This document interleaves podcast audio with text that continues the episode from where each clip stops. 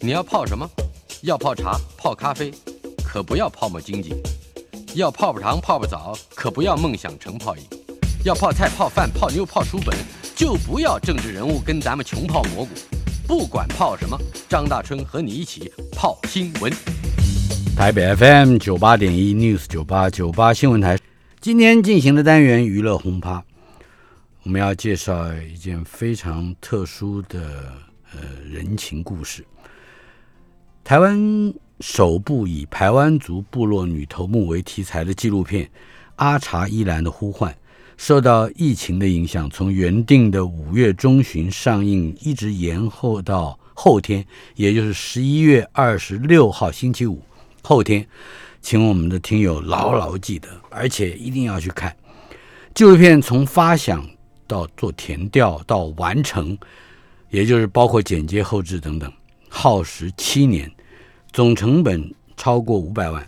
希望能够借这部片子唤起台湾人关注失落的原住民文化，不论你是不是原住民族群。今天娱乐轰趴邀请到。这个《阿查伊兰的呼唤》的导演魏玉珍，以及纪录片的主人翁哈，呃，女主人翁排湾族大后部落的女头目廖丽华，呃，Money 啊，另外这一个另外一个名字 Money，以及另外一个名字日日满啊，呃，来为我们谈《阿查依兰的呼唤》。再提醒一下，后天十一月二十六号星期五，全台上映。阿查依兰的呼唤。首先想请教魏导演，这七年的时间是发生了些什么事情？我们前两年大概就是在争取预算。嗯，我们一开始的片名叫《蛇主》，因为呃，我们要用百步蛇，就是用。动物的概念来介绍呃族群，所以当时的片名用蛇族，因为台湾族有一个很重要的象征就是百步蛇，百步蛇跟他们头目的家族渊源很深，有他们的祖灵的呃那种呃象征，是，所以我们当时就是呃规划呃台湾的排湾族，其实还有包括大陆的少数民族，有别的信仰的动物信仰的。那我们其实当时的那个有获得比较是国外的哦，国外的支持，嗯，但是呃，我们后来因为呃一些原因，所以我们没有拍蛇组，就变成回归到我们自己的台湾组的呃整个文化呃的影片进来，聚焦在我们的主人翁对。呃，这个瑞日满她的身上，对，她是一位女头目，对，但是她好像不认识自己的语言和文化，这一点我想要请你先简单的把你个人的故事背景稍稍介绍一下。我先自我介绍一下，嗯，我是来自屏东县来义乡，呃，大后部落，大后部落，对，大后部落，呃，家名阿张依兰，所以今天是。片名叫阿张依兰的呼唤。嗯，你的家名叫阿查依兰是吧？对，阿张依兰。哎，对。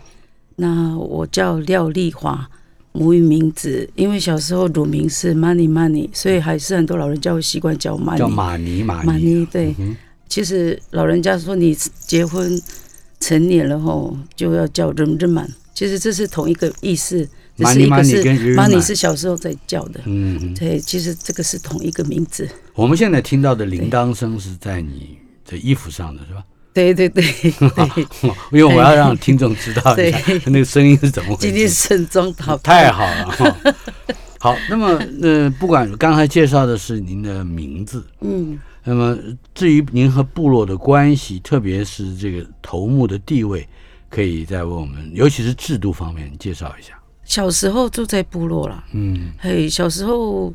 其实自己就知道是属于一个头目贵族家族，嗯哼，嘿，因为以前在我那个时代是还有在纳贡收税的时候，嗯哼。对我小时候有时候看到部落族人呃拿芋头地瓜从就是都会到我家就是这样丢，或者是勾在我家放在我家，那就是大在对对对，小时候顽皮，印象很深刻，爱走走来走去，我还。好像球一样，我还踢到芋头地瓜还跌倒，所以才有这样的印象。是。小时候就是家里的火没有再熄，嗯，因为猎人随时都会就是猎物。猎物回来。啊，就是第一第一个一定是找头目报战工，嗯，报战功，对，所以家里的那个 火都没有在熄。嗯。啊，以前家里就是很多老人家，那猎物、农作物都是就是都在我家煮分享，这样分享给部落的人，嗯，是这样。作为家庭的这一代的长女，嗯，所以你有一个继承部落头目的权利和义务。那么，如果你是长子的话，也一样是吗？都一样，因为我们不分男女，嗯你只要是呃最大，我们老人家就常常会讲说，第一个见到太阳的，第一个看到太阳，对，所以我们也有一个呃对我们头目的尊称是太阳之子，嗯，对，就是你第一个见到太阳。有时候老人家会安慰我啊，不管你家里没钱，不管你你家里没有什么功成名就，可是这个世袭的东西是你的，就是你的。是。对对但是也正因为你的工作、你的生涯，还有你自己的家庭和继承部落头目的这一个地位是两回事。也就是说，你离开了部落，这对，这个可以从应该是从八八风灾开始，对不对？这个故事我们稍后可以说，但是我要先请教魏导演，呃，你是怎么发现这个题材？如如果我走的路上我捡不到这个题材的，这是我第三部原住民题材的纪录片。嗯那我们早期有拍一部叫《神秘的史前踏浪人》，他用考古的物质证据来讲南岛语族的扩散。是，那我们当时就是有拍到排湾族的故事，嗯哼，他们有一种青铜刀，就是头目的象征，一种刀，所以我们就去他的那个叔公，就是我名片中的叔公家，嗯，呃，拍，然后认识头目，认识了呃廖廖丽华，对。然后当时这个叔公就跟我们制片人握着他的手说：“啊、你帮帮他，你帮帮他，这样子。他爸爸早逝，嗯，哼，呃，廖丽华的父亲很早就过世了，对，很辛苦，呃，很可怜，你你帮帮他。那我们制片人就觉得说，哎，我们拍纪录片啊，我们能帮他什么呢？所以就进一步的去了解他的故事，觉得他是一个会非常好的人物传记的电影，所以我们就帮他拍纪录片，让大家呃可以看到。呃，原来台湾女头目的处境这样，是在族群里面或者在部落里面，他是在贵族这个阶级，甚至还比一般的贵族阶级还要高。但是在汉人的世界里面，尤其是到了你工作的地方，我在片子里面我看到吓一跳，你在工地绑钢筋嗯，打工，可以谈谈你成为一个 在流落在部落之外的那一个头目，你那个生活是怎么度过的吗？其实我，呃，想一想，因为我们头目在部落就是红包白包多，嗯哼对，要应酬。对，所以很多当下哦不选择工作条件，只要说哦现在有现金可以赚的，可以马上可以应付现在的生活状况的，嗯，我都肯做。是，哎，就是说哎，我记得你片子里面也提到了，都一直什么都卖，人不卖，嗯 是吧？我喜欢也是喜欢借机开开玩笑安慰自己。是对啊，你做了哪一些工作呢？其实我本身是学护理的啦，嗯，可是后来以前坦白讲就是好玩，自以为聪明，然后就是荒废了自己青春。那时候学生时期没有好好读书，那后来就自己也是以前很不会处理情绪，自己的感情啊，或者是很多情很容易情绪化，嗯哼，对，所以很多事情就踏错步了。我觉得说离开部落也是踏错的一步吗。呃，离开部落是因为小时候，呃，我在部落几年，还有读国小，啊，那呃，就是可能还蛮会读书吧。嗯哎，爸爸说，呃，我的孩子可以去平地竞争，嗯因为那时候。呃，可能平地比较，我们讲白浪，嗯会不会让我的孩子跟白浪，呃，去竞争，会会有更好的成就？白浪就是汉人，对，我们是这样讲，以前的讲法啦。对，对蛮摆烂的人。不是这样 啊，我所以那时候在我们那个时代就已经在给我们挂牌子，不可以讲母语了。嗯哼，对，你看，我就本身那时候我小的时候对母语就已经没有基础了，嗯因为我们讲母语就被骂被挂牌子是，啊。我爸爸就想说要带我去平地读书，那时候好像开始呃建筑业兴起，我爸爸就开始。我们部落很多就开始往铁工，因为那时候铁工的零工很多，很多钱，对，大家都向往去开始，不像以前是做农务了嘛，现在没有这样了。做农务的话，这钱回来的比较慢嘛。对对，所以那时候爸爸就开始，我们就搬到平地，然后我也转学了。嗯，那是是真的有进到爸爸。一直很认真读书，嗯哼，所以对自己部落的文化，它不并不在你读书的课本里面嘛，也不在你考试的范围。对对对，因为大家都一直想要为生活好，嗯哼，而相对的语言文化也都流失。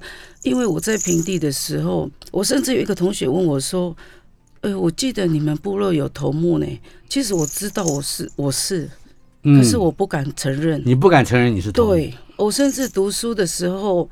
我不敢承认我是原住民。那个世代，我们是被种族歧视很严重的。嗯嗯，在所谓回到部落，而且要去扛下作为头目这个责任，当然也要应付很多的红包白包以及其他的人情义理。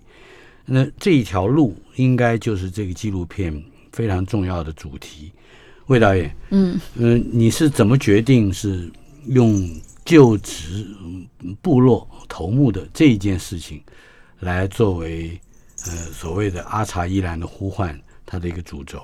其实我们一开始认识他就知道他是大头目，嗯，所以我们其实一开始并没有要用头目身份来拍这部片。是，但是随着呃我们片中的一些事情发生，我们势必要为他的身份做确认，这样，所以整部片就。有一些转向，要有一些篇幅，就是要去探讨他的头目身份，为什么他是大后部落的大头目这样子。嗯对对对。那原先我们是想要探讨的是一个女性的奋斗故事，女性头目。哎，只是她的另一个身份是头目，就这样。对。但是作为是不是头目这件事情，好像一直纠结在整部片子的里的主轴里面。而且，好像这也牵涉到一些和其他的家族或者部落里面不同的意见领袖他们的看法。那么，这个关键在哪里？争议在哪里？我觉得可能是因为就是我爸爸走得早，老人家很多都走了，没有很多老人家可以去，因为我们的历史很多都是口述，嗯，我们自己也没有做记载，所以很多事情哦。我觉得自己本身也没有做好一个做记录，还是做做自己家族的一个族谱的整理。整理。那很多地方自己现在也是，因为老人家一直骂我，你要回家，你要因为爸爸走了以后，家里什么事都是找我，甚至就是红包白包之类的，邀请卡之类的。对，看起来家家族里面的人，哪怕是很近的亲戚，也对你迟迟没有真正回到部落里面。从事比较完整的生活，而有一些抱怨，我觉得很正常。嗯，但是我回家，可是你好像没有办法，因为你必须在外面赚钱嘛。对啊，你得养三个孩子。我其实想要讲的就是，我毕竟要生活。嗯哼，对我要养家，我还要很多的呃负担，我没办法说全心全意在部落生活。对，因为我现在搬到那个现在的新来一部落生活，机能比较方便。嗯哼，对。我现在正想要问的问题就是，从呃义林到，也就是大后到新来义，这个中间跟八八风灾似乎是有关系的。要先回溯到八八风灾之后做的房屋分配来谈一谈，把这个背景可以说一下吗？当时八八风灾发生的时候，嗯。他们那边周遭大概有三个部落，他们有受到一些影响，所以呃有永久屋，他们可以去登记。那当时永久屋就是有一些慈善机构，他们有去改。那丽华头目他们的大后部落也有一些族人有去登记。那丽华头目登记的时候，原先就是大后部落位置不太够。所以丽华头目就呃就说，呃先给族人登记。嗯，那等族人登记完以后，最后他去了那一个房子，结果不是在他大后部落的那个村。我们大后是申请十四户，嗯，嘿啊，我们大后那一排被规划到大后那一排的，只有只能容纳十二户。哦，那有两户可能要被迫到别的别的巷还是别的地方。我那时候没有想那么多，我就纯粹说照顾部落的心态，就想说先安顿我我部落的族人。那我我就我就打电话跟我舅舅说，我们就牺牲没关系，我们去别的地方，比较远的来呃，那时候还没规划好，都不知道，只有想说我们没有关系，我们先把大伙的人，呃，先先安顿好。我那时候真的没有想那么多。啊。后来因为我妈妈我们家在煮小米种奇拿，我们讲的奇拿夫啊，刚好奇拿夫，奇拿夫是一种像粽子一样的食物。对对对，因为我们有有在烧柴火，是那如果说。隔没有隔壁邻居是比较好，刚好隔壁是广场啊。啊有人建议我们说，你们住这里好可以吗？因为我们有时候会有烟，嗯，哎呀，怕那个炊烟会影响其他人的生活，对，会一直过来买奇纳夫很麻烦，因为闻到味道很香。不是，我是这样想说。没有关系啦，就安顿好就好了。大家这样就反而让你离原来的部落对很难过，很远，真的很难过。他现在就变成户籍不是在大后部落那个村，嗯，对对，本来大后的村叫义林村，义林村。啊，现在可是我是被规划到呃来义村。嗯哼，我难过的地方就是我选举我要去来义村，然后我相像乡运。公村各村要办什么活动的时候，嗯，我不我迷失方向了，是。因为雷村长知道我是大后的人啊，他很多事情不会去协助，不会帮我，啊哈，不是不会帮我，他不敢帮太多，他觉得说你还是大后的人，你要像我小孩子去跑乡运的活动，嗯，我有时候很难过，我小孩子会被骂。啊，对，就是你两边都没有办法获得完整的认同。好，这部纪录片，我想不见得只是在说一个部落头目他的日常生活，更多的我看到的是刚才我们提从户籍到这个灾后的整顿，整个的安置的体系，它是按照汉人社会里面。原本惯常的一个手续和程序在进行，但是在原住民部落里面，以头目制度作为核心的这样的一个系统跟架构，却跟原本汉人社会里面到底谁是原本，我们都要有一点有一点迷糊了哈。跟这它是不是格格不入的？这这个片子应该已经很明显的展现了这一点。因为原住民就是以部落为呃中心嘛，他们是部落型社会。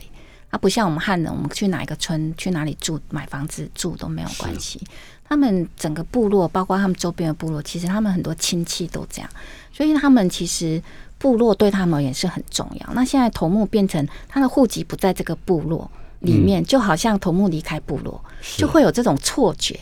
虽然他也没有没有不是离开，他还是在他们的那个部落，可是就就会造成一些困扰。因为呃，以他们的角度来看，部落就是一个小小国家，嗯，就是一个小邦嘛，一个邦，对，就一个邦。那你说他现在不在他大后部落这个村里，到另外一个部落村里，这个村里面的部落人也不太敢跟他有什么帮他，因为啊，你就这里啊，你帮他，万一有什么事会牵累到他们这里，是。所以现在丽华头目就是很困难的，就是这一点。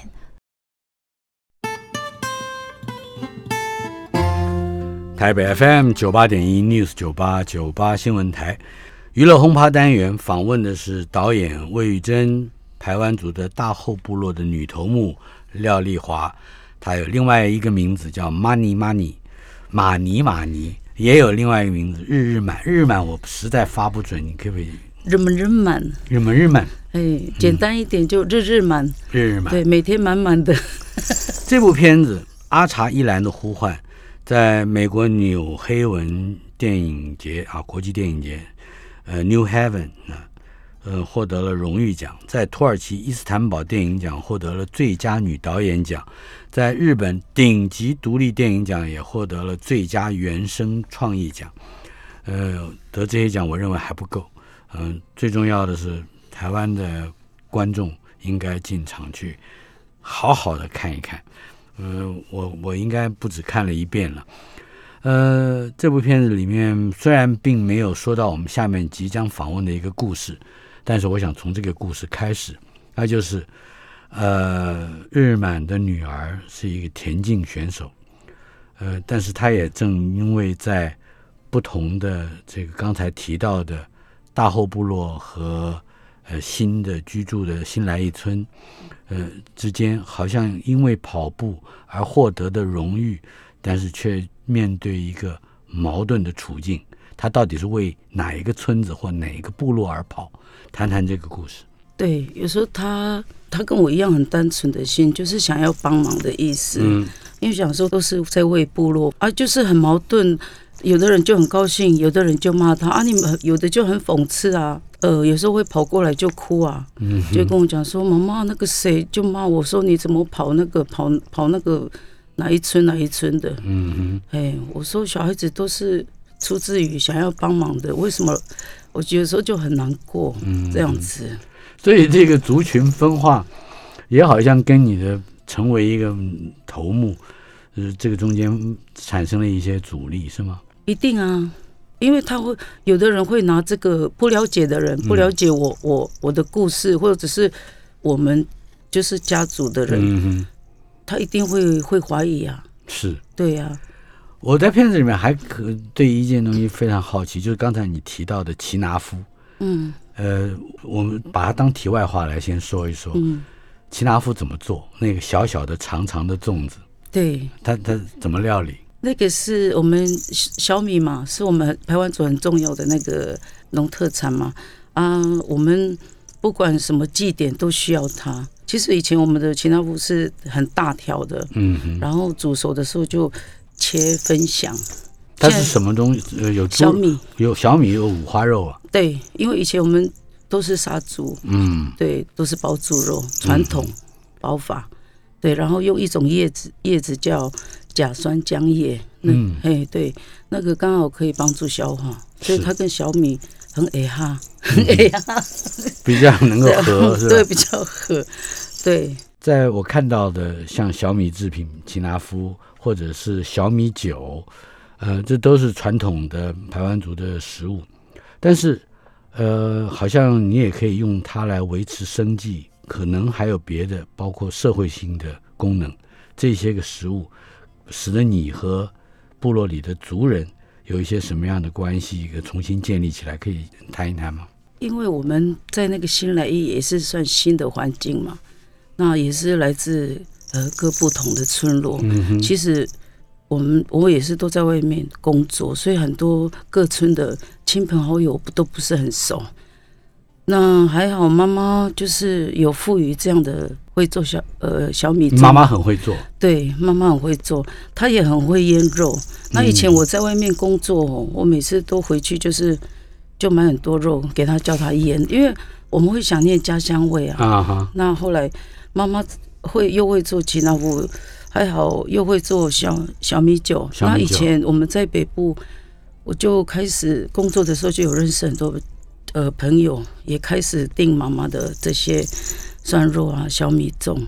那后来之后我回部落以后，因为想说就就帮妈妈啊，顺便顺便帮她行销啊，在她在行销的过程也顺便多认识亲亲朋好友。是。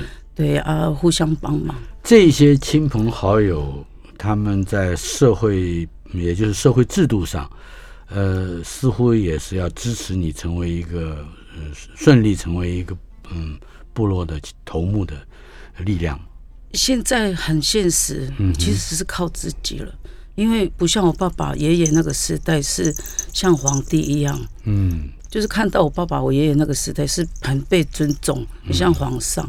我们这个是因为我都在外面啊，我讲到我爸爸，人家才知道我爸爸、我爷爷。那你说我要讲了我爸爸的名字，我到外面或者是喝喜酒，或者是参加部落的活动，我要讲说我爸爸是谁，可能人家才知道我。是，那很多地方就是还好，我妈妈有时候会跟我讲说，你送酒，送一桶酒，不用给红包，送酒，因为我们都会，我们呃仪式上都会有敬酒，用莲杯跟各村落的那个头目跟嗯，嗯一些长老耆老这样，对，那就有很多这种去慢慢建立跟部各部落的一些老人家跟头目这样子，也让大家认识我。是，那也顺便打广告，嗯哼，这样子，因为这个比较，既然觉得说自己会做，而且这个到位的东西，因为这个在部落在整个仪式都很需要，所以很适合。人家会宁愿说这个东西到我不要红包，这样，啊老人家会喜欢吃这种，啊，。对，会比较有家人的感觉。所以他也感受到继承整个排湾族文化的一个诚意了嘛。呃，另外我看到了你的母亲，呃，好像还会用首饰，就做首饰，哦，做做这个这个都是他做的，是我今天穿的，还好，真的，我有时候很很感谢，嗯我妈妈会会有这些手艺，包括缝纫，是吧？对，让我妈妈又是到从哪里学的呢？妈妈也是就很奇妙来了一个这样的恩典，就给她这样的手艺，因为她可能知道说我我们是没有钱的头目，好，她想靠自己去，因为她以前从我爷爷当媳妇，然后爸爸爸爸的老婆，她已经可能在这个头目的家族里，她已经很认知这些图案。然后已是经很熟悉了，所以他就他也觉得说自己要为自己的子子孙孙，嗯可能要奉献一点。那还好，他手艺真的很好，我们也省了不少。所以你刚才说没有钱的头目，好像等一下，我我倒觉得好像 这里面有一个嗯很吊诡的事情，就是呃，必须是有一定的财富才能够支持一个受欢迎或受拥戴的头目，比较长远的能够执行他作作为头目的权利，是这样吗？嗯，如果照我这样观察，我觉得他们的头目没有一点经济他要实力，有家底嘛，哈，对，没有一点经济实力，我觉得就是非常辛苦，因为他们不是本部落的族人而已，他来自一个很大的家族。刚刚讲鼓楼部落的基洛夫感家族，鼓楼，对这个家族出去的亲族非常多。嗯哼，他爷爷跟那个古楼部落家族才第三代而已，所以这亲族还很多，所以他要应酬的不止他自己的本部落，还有来自于他最大家族的这些亲族。嗯嗯，所以其实他的红白包真的非常多。如果以我们来讲，一个月几万块可能都跑不掉。嗯嗯。所以我觉得没有稳定的收入，一定基础，我觉得就会像我们丽华头目这样。正好我要问魏导演，《阿查依兰的呼唤》这部片子，呃，中中间你刚刚提到有转向啊，就是你本来想要拍，比如说蛇族，后来转到头目的题材上，但是这好像好像也还经过第三个转折，可以稍稍介绍一下吗？嗯，我们这部片原先是想要用呃动物信仰来介绍，哦，所以里面包括排湾族的百步蛇的嗯信仰。那后来因为呃争取预算，我们这一个没有争取的很顺利，就回归到以我们自己的台湾的排湾族为主。那再后来，本来是想拍一个女性的奋斗故事，只是她是一个头目这样子，嗯因为我们认识她的时候，她就是头目。是那随着我们在拍的过程当中，就会有一些不同的声音出来，这样就是也是他们说他们也是头目这样，嗯。所以我们就想说，哇，那这样子我们势必一定要在影片当中对丽华头目为什么他是头目这件事情要做一些描述、阐述这样子。或者是澄清，对对。对对对，所以我们就有一些篇幅就会在这个上面这样。我注意到有一个大头目啊，罗木兰，是。她也是女性，是，她头脑清晰、条理分明，而且使用的语言非常的熟练。呃，我我这个很震撼的，就感觉到他如果进进入到我们的立法院，会比大部分的立法委员都来的呃这个更清楚一点啊、可以谈一谈这些头目他们平常处理是，尤其是各种社交，是不是的确有助于他们成为一个部落里的领导者？你说罗木兰跟我爸爸还算年纪相近，嗯。可是我跟他同辈，但是他跟我爸爸年纪比较相近，嗯所以他们那个时代，你一个权力的发号力还蛮有影响力。嗯。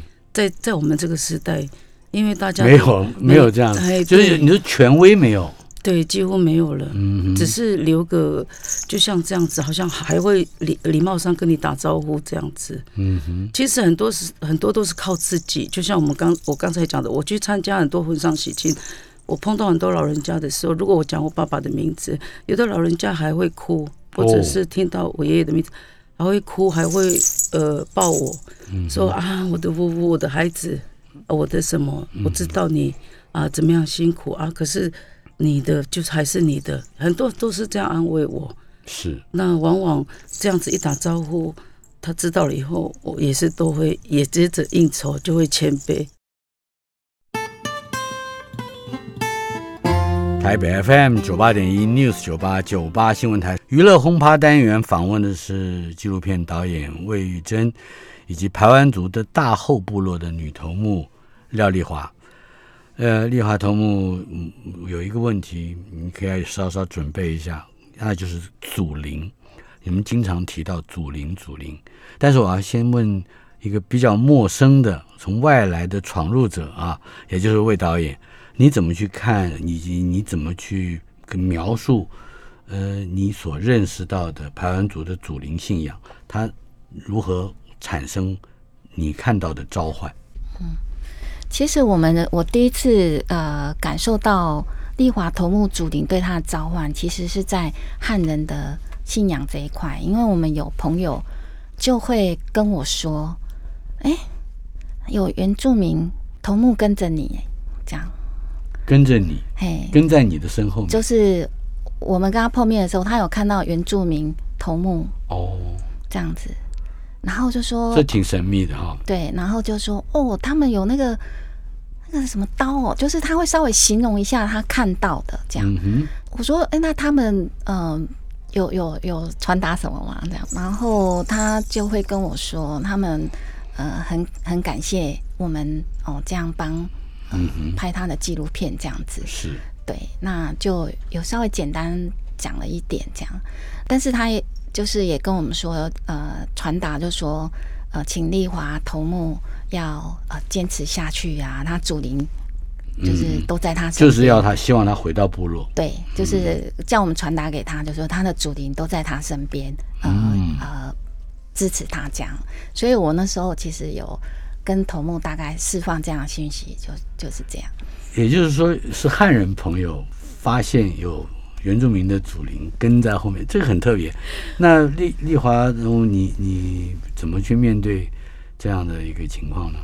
说说不上来，因为只有自己感受得到。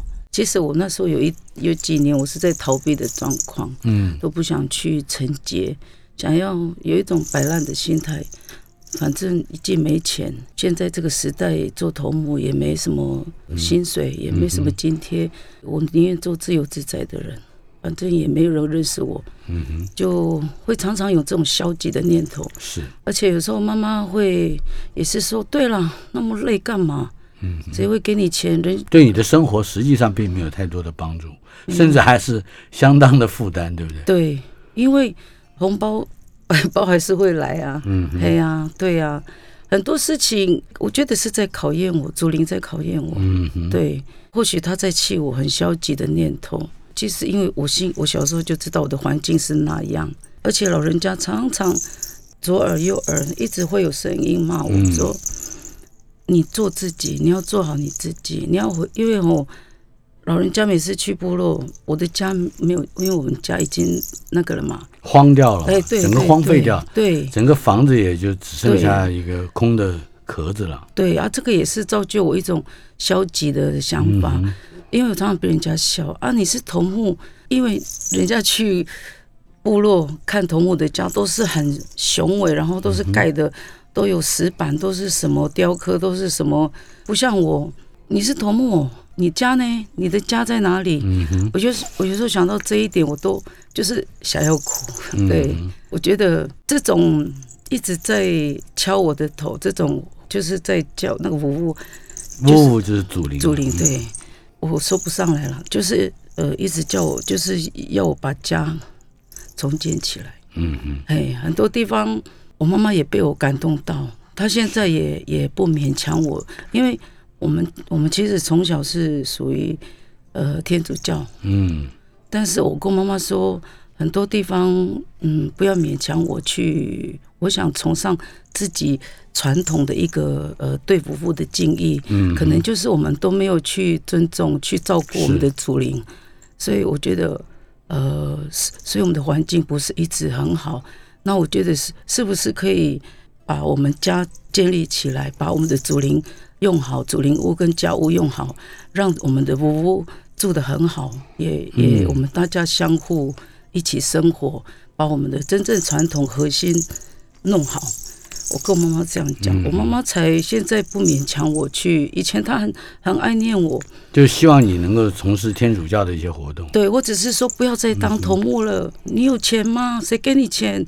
谁理你了？你还被人家欺负，还被人家讲，因为毕竟他不是我。可是我这样一路走来，他已经是被我感动了。嗯，对对对，呃，在你回到那个，我们就称之为祖屋啊，嗯嗯嗯，就是老家，嗯，已经荒废的那么样一个家徒四壁的这么一个空间里面，对对，你的族里面的祭司哈也帮你从事了一个、嗯呃一个仪式，对，好像是跟祖灵告白，可以可以大致上说明一下那个仪式在片子里面的因为以往上去都是自己上去了，嗯我觉得自己本身没有很少在做祭祀的动作，自己也不太会，可能跟祖灵的沟通会有距离，所以我就想说，应该真正的请示灵美陪我们上去。是他就是祭司嘛。对，但是我们讲灵美，啊就灵美对对对，那一天灵美真的是变声，他的声音变了。对，他是祖灵在讲话，他是用母语，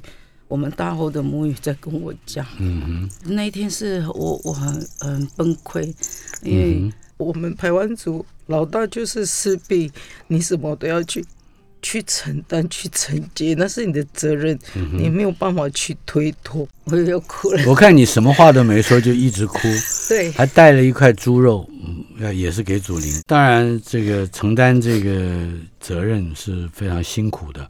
导演，对不起，这个我也很想，嗯，另外再问一问，就是经过七年之后，你在你看来，呃，廖丽华这位头目到底有些什么样重大的转变？其实我觉得他就是要传承他文化的心，我觉得越来越坚定，嗯，而且超乎我我我想象的坚定。其实他很客气啦，但是我觉得其实他很不简单。其实支持他的人很多，嗯，包括他的朋友。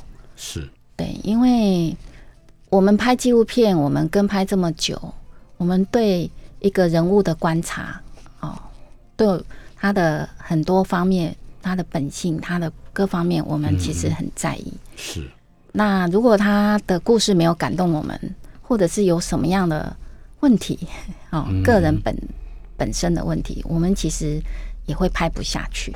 不过我我在片子里面还看到一点，就是可能导演也很想要知道的一个问题，但是导演自己不可能有答案的，那就是当你作为一个头目，这个这个责任这个担子要卸下来，可能要交给你的长子，呃，那他如何承担？